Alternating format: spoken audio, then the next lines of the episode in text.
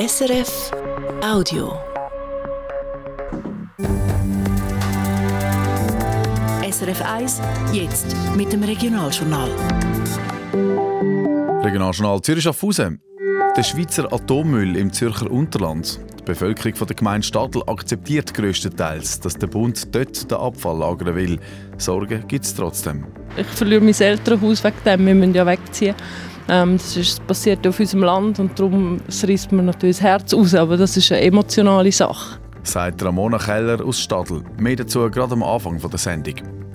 Über 3000 neue Wohnungen in der Stadt Zürich. Letztes Jahr ist mehr gebaut worden als im Vorjahr. Das vor allem in zwei Stadtkreisen. Wohin der Trend geht und andere Beobachtungen, auch das Thema heute. Denn nach Paris jetzt auch zu Zürich. Parkieren in der blauen Zone könnte für grosse Autos teurer werden. Rot-Grün spielt Ideen durch. Außerdem bei uns fertig Kammgarn für die Schaffhauser Kunstszene. Nach sechs Jahren müssen sich Künstlerinnen und Grafiker neu organisieren. Lösungen sind aber schon in Sicht. Und im zweiten Teil der Sendung Fluglärm, heute aber mal nicht im direkten politischen Kontext. Heute zeigen wir Ihnen, wie an der EMPA Dübendorf an leisligeren Flugzeugen geforscht wird. Und ein erster Blick aufs Wetter. Morgen gibt es viele Wolken und am Abend Regen. Am Mikrofon Nicola Hofmänner. Die Gemeinde Stadl im Zürcher Unterland. Dort soll der radioaktive Abfall von der Schweiz kommen. Die Leute, die in Stadl wohnen, die akzeptieren den Entscheid. Das zeigt eine neue Umfrage viel Akzeptanz von der Bevölkerung, aber auch Sorgen. Von Sorgen ganz besonders betroffen Leute, die daheim wegen dem Endlager räumen müssen. Der Bericht von Peter Schürmann. Gemeinde Stadl ist eine überschaubare Gemeinde mit gut 2500 Einwohnern und Einwohnerinnen. Vor dem Volk begegnet man heute Morgen Ramona Keller, die ganz besonders betroffen ist vom Entscheid, radioaktive Abfälle Stadl zu lagern ich verliere mein Elternhaus wegen dem. Wir müssen ja wegziehen. Ähm, das ist passiert auf unserem Land und darum reißt mir natürlich das Herz aus. Aber das ist eine emotionale Sache. Ramona Keller ist schon die dritte Generation auf dem Hof, wo dann einmal die Nagras Tiefenlager bauen Also die Organisation, die der Atommüll im Auftrag vom Bund lagern Heute lebt Ramona Keller noch mit ihrer Familie mit Ross und Alpakas auf dem Haberstall, so heißt der Hof. Viel Land rundum hat sie verpachtet. Aber so schwer das es ist, sie hat schon entschieden, dass sie geht, bevor sie enteignet wird. Wir probieren uns jetzt vor der Enteignung schon ähm, zu einigen. Ähm, vor allem wegen der Kinder, weil meine Kinder kommen der grosse eineinhalb Jahre in Kinski und im besten Fall haben wir bis dann schon ein neues Zuhause und die Kinder sind nicht tangiert. Die Familie von der Ramona Keller, ihren Hof und ihr Land, die sind direkt betroffen. Dass Verhandlungen laufen, bestätigt Philipp Sen, Sprecher der Nagra. Wir stehen im Gespräch mit der betroffenen Grundeigentümerschaft und den betroffenen Pächter.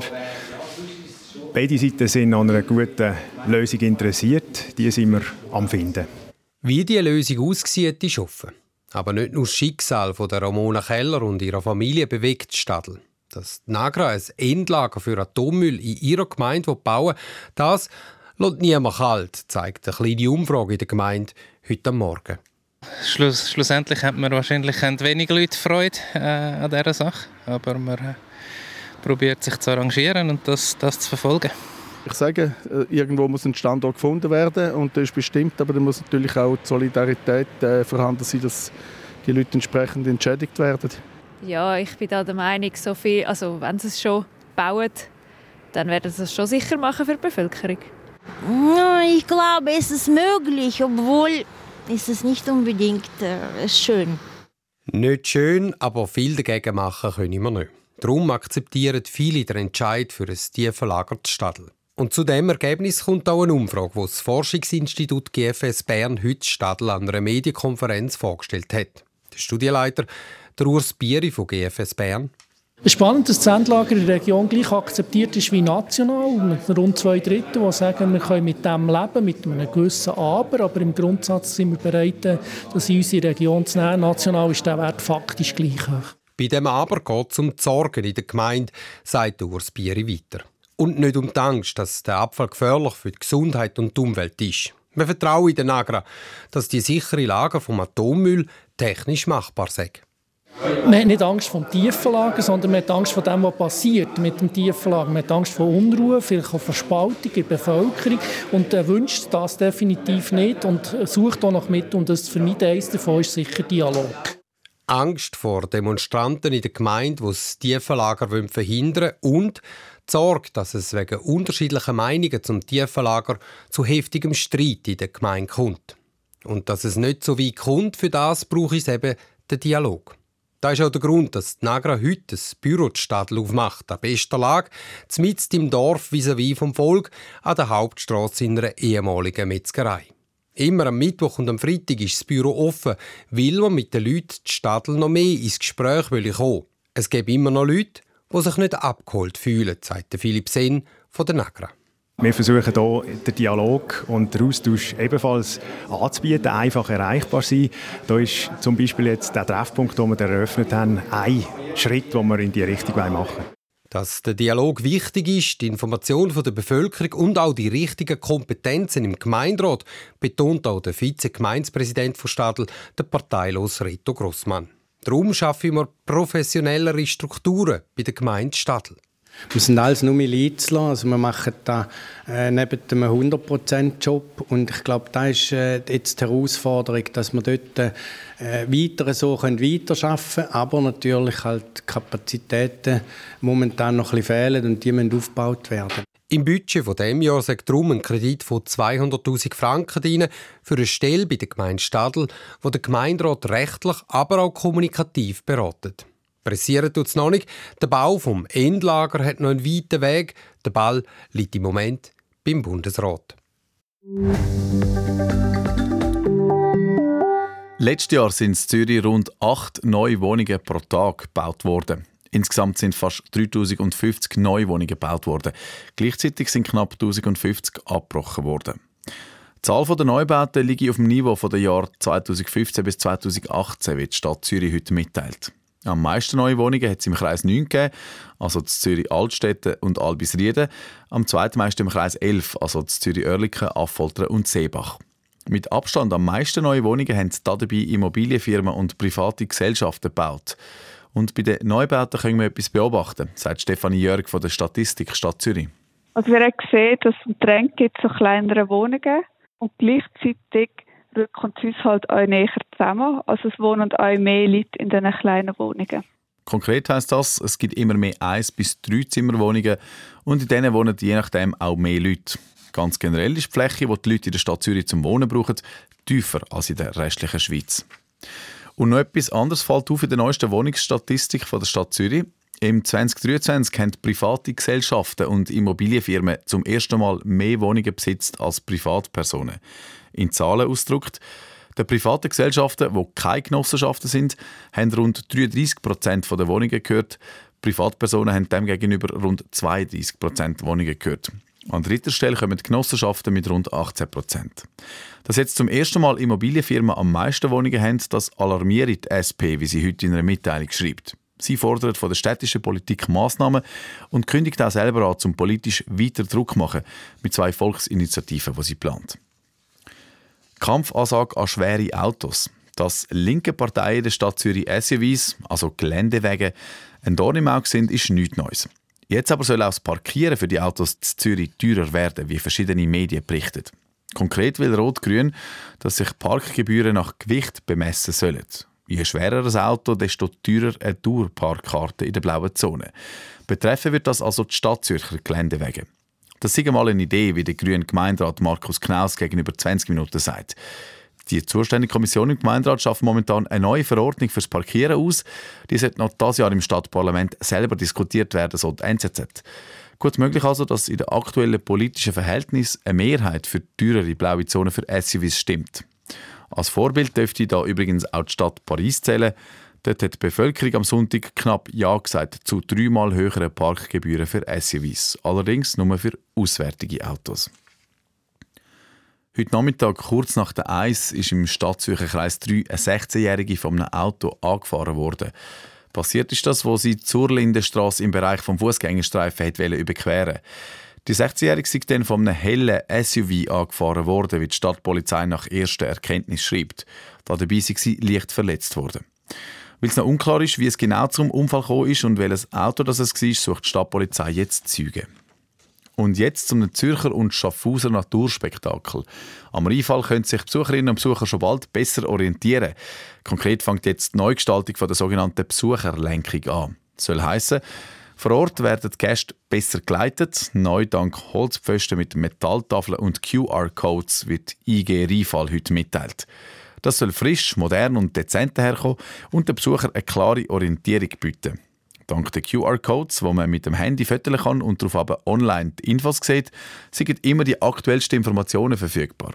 Als erstes bauen wir die bisherige Infotafel ab, dann wird das neue System installiert. Das Ziel ist, zum bis zum Saisonstart Ende März fertig sein.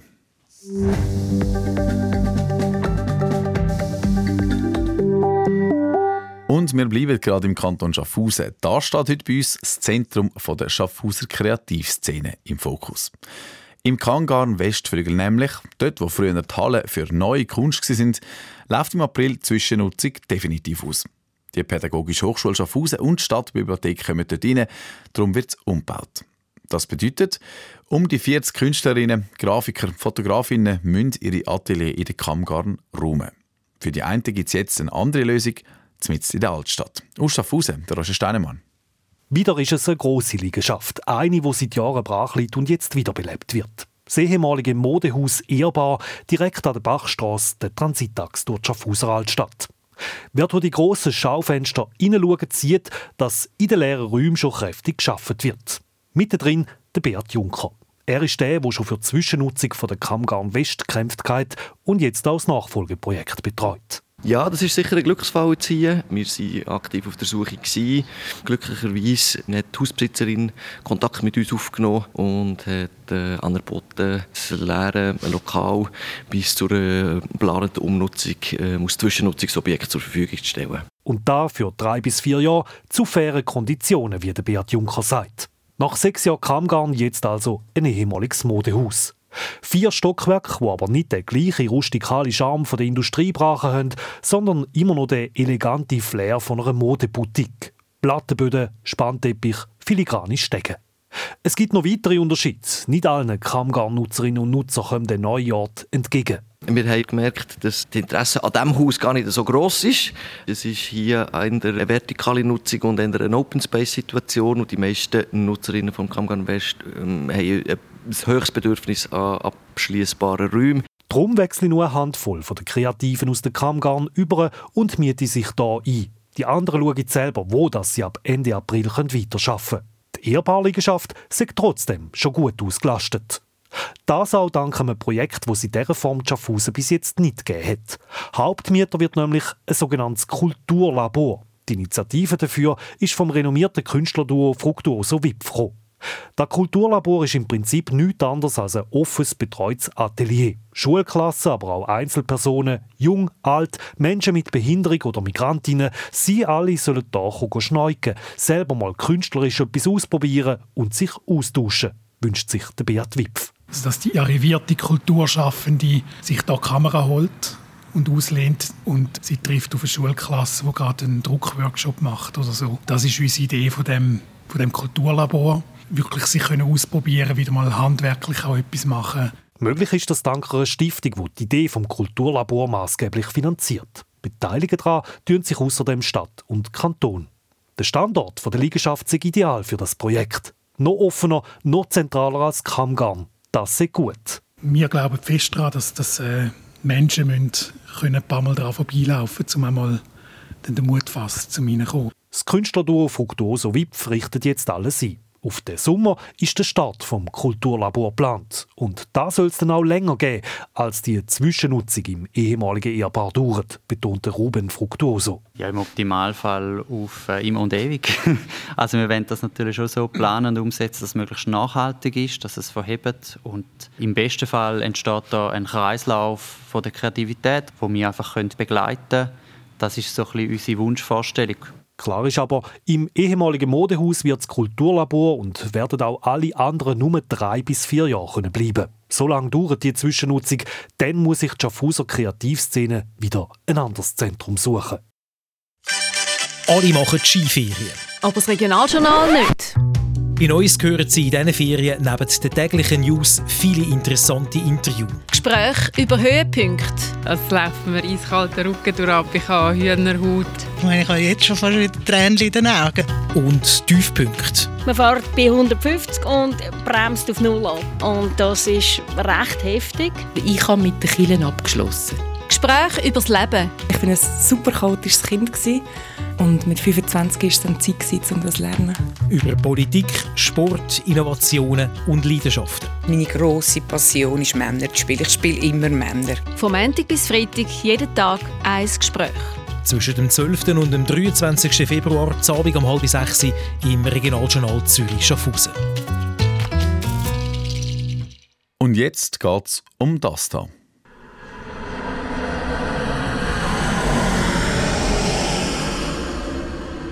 Fluglärm. Wenn ein Flugzeug startet oder landet, dann ist der Fluglärm unvermeidbar, so wie Lärm von Automotoren auf der Straße oder auch bei Zügen. Was in der Praxis bis jetzt ohne Lärm nicht auskommt, soll zumindest in der Theorie hinterfragt sein. Genau an dem hat das Team an der EMPAZ Dübendorf zusammen mit einem internationalen Forscherteam geforscht.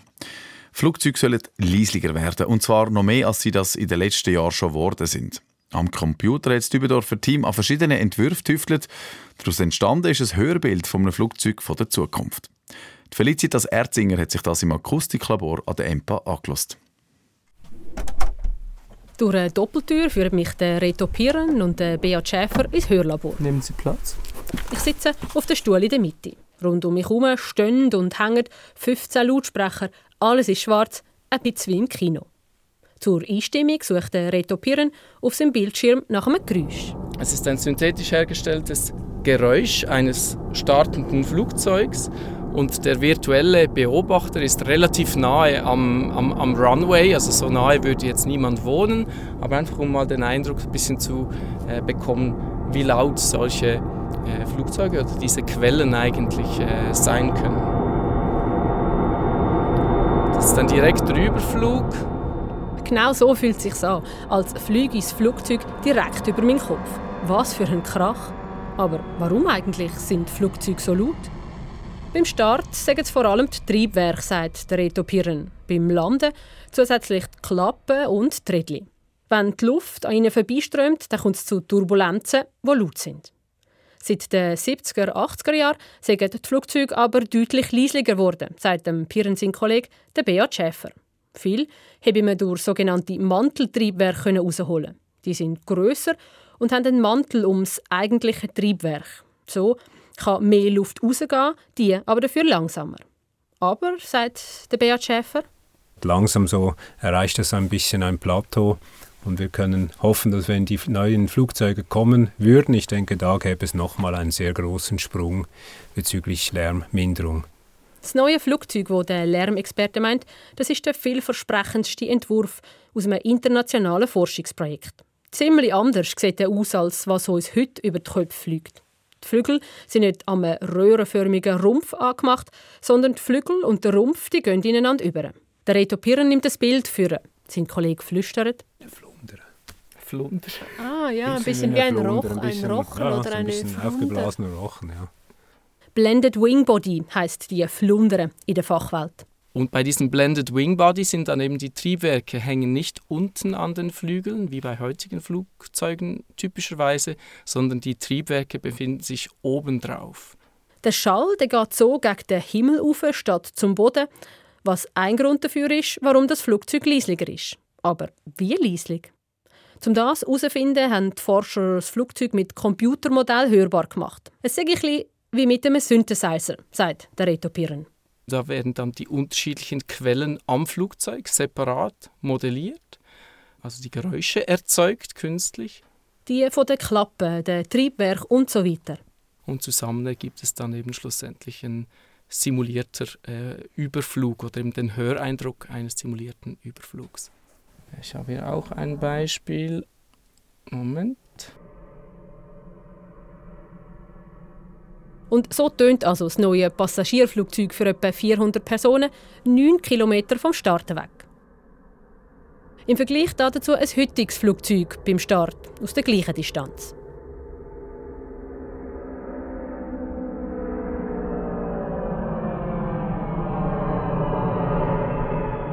Dass das neue Flugzeug so viel leislicher sei, gegen die 20 Dezibel, das habe sie erstaunt, sagt der Beat Schäfer. Und auch das Ergebnis vom Hörversuch, wo sie mit 31 Personen gemacht haben. Auf der Lästigkeitsskala von 0 bis 10 hat das neue Flugi im Schnitt mehr als vier Einheiten besser abgeschnitten als der heutige Flüger. Also es ist wirklich ein Riesending. Also wenn so ein Flugzeug fliegt, dann ist es wirklich sehr, sehr viel weniger lästig. Vermutlich aber nicht nur das. Man könne erwarten, dass der viel leisliger Pegel auch für die Gesundheit gut sei. Dass also Auswirkungen wie Schlafstörungen oder Bluthochdruck weniger würden. Das klingt vielversprechend. Wann könnte so ein Flugzeug abheben? Also der Ball ist jetzt bei den Herstellern primär? Bei Herstellern wie Airbus oder Boeing zum Beispiel. Sie arbeiten seit ein paar Jahren an Blended Wing Body Prototypen.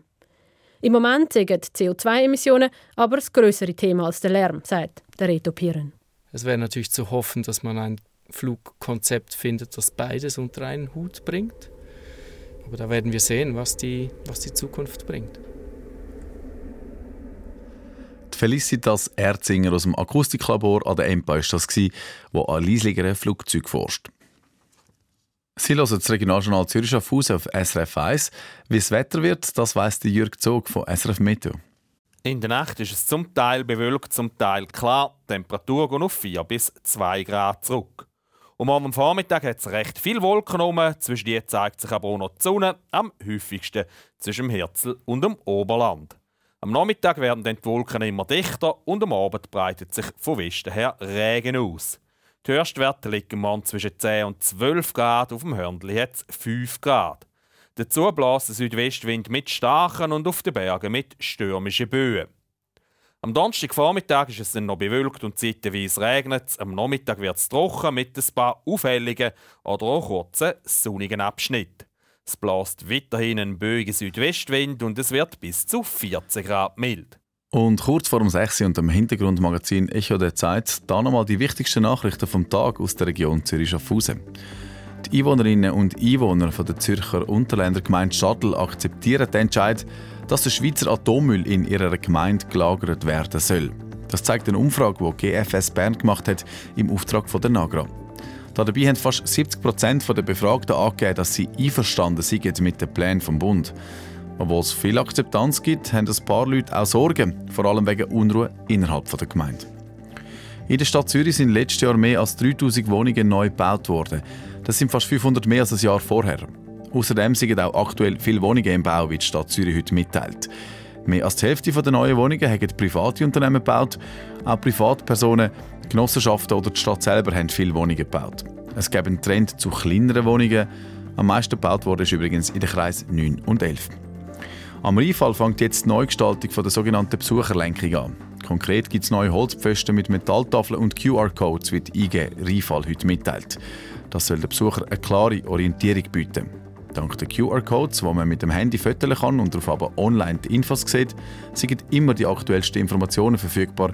Das Ziel ist, zum bis zum Saisonstart Ende März fertig sein. Das war es vom Regionaljournal Zürich auf Haus am Dienstag, am 6. Februar. Mehr von uns und den wichtigsten Nachrichten aus der Region hören Sie morgen Morgen wieder um halb sieben, halb acht und halb neun. Verantwortlich für die Sendung heute ist der Pascal Kaiser. Am Mikrofon verabschiedet sich der Nicola Hofmänner.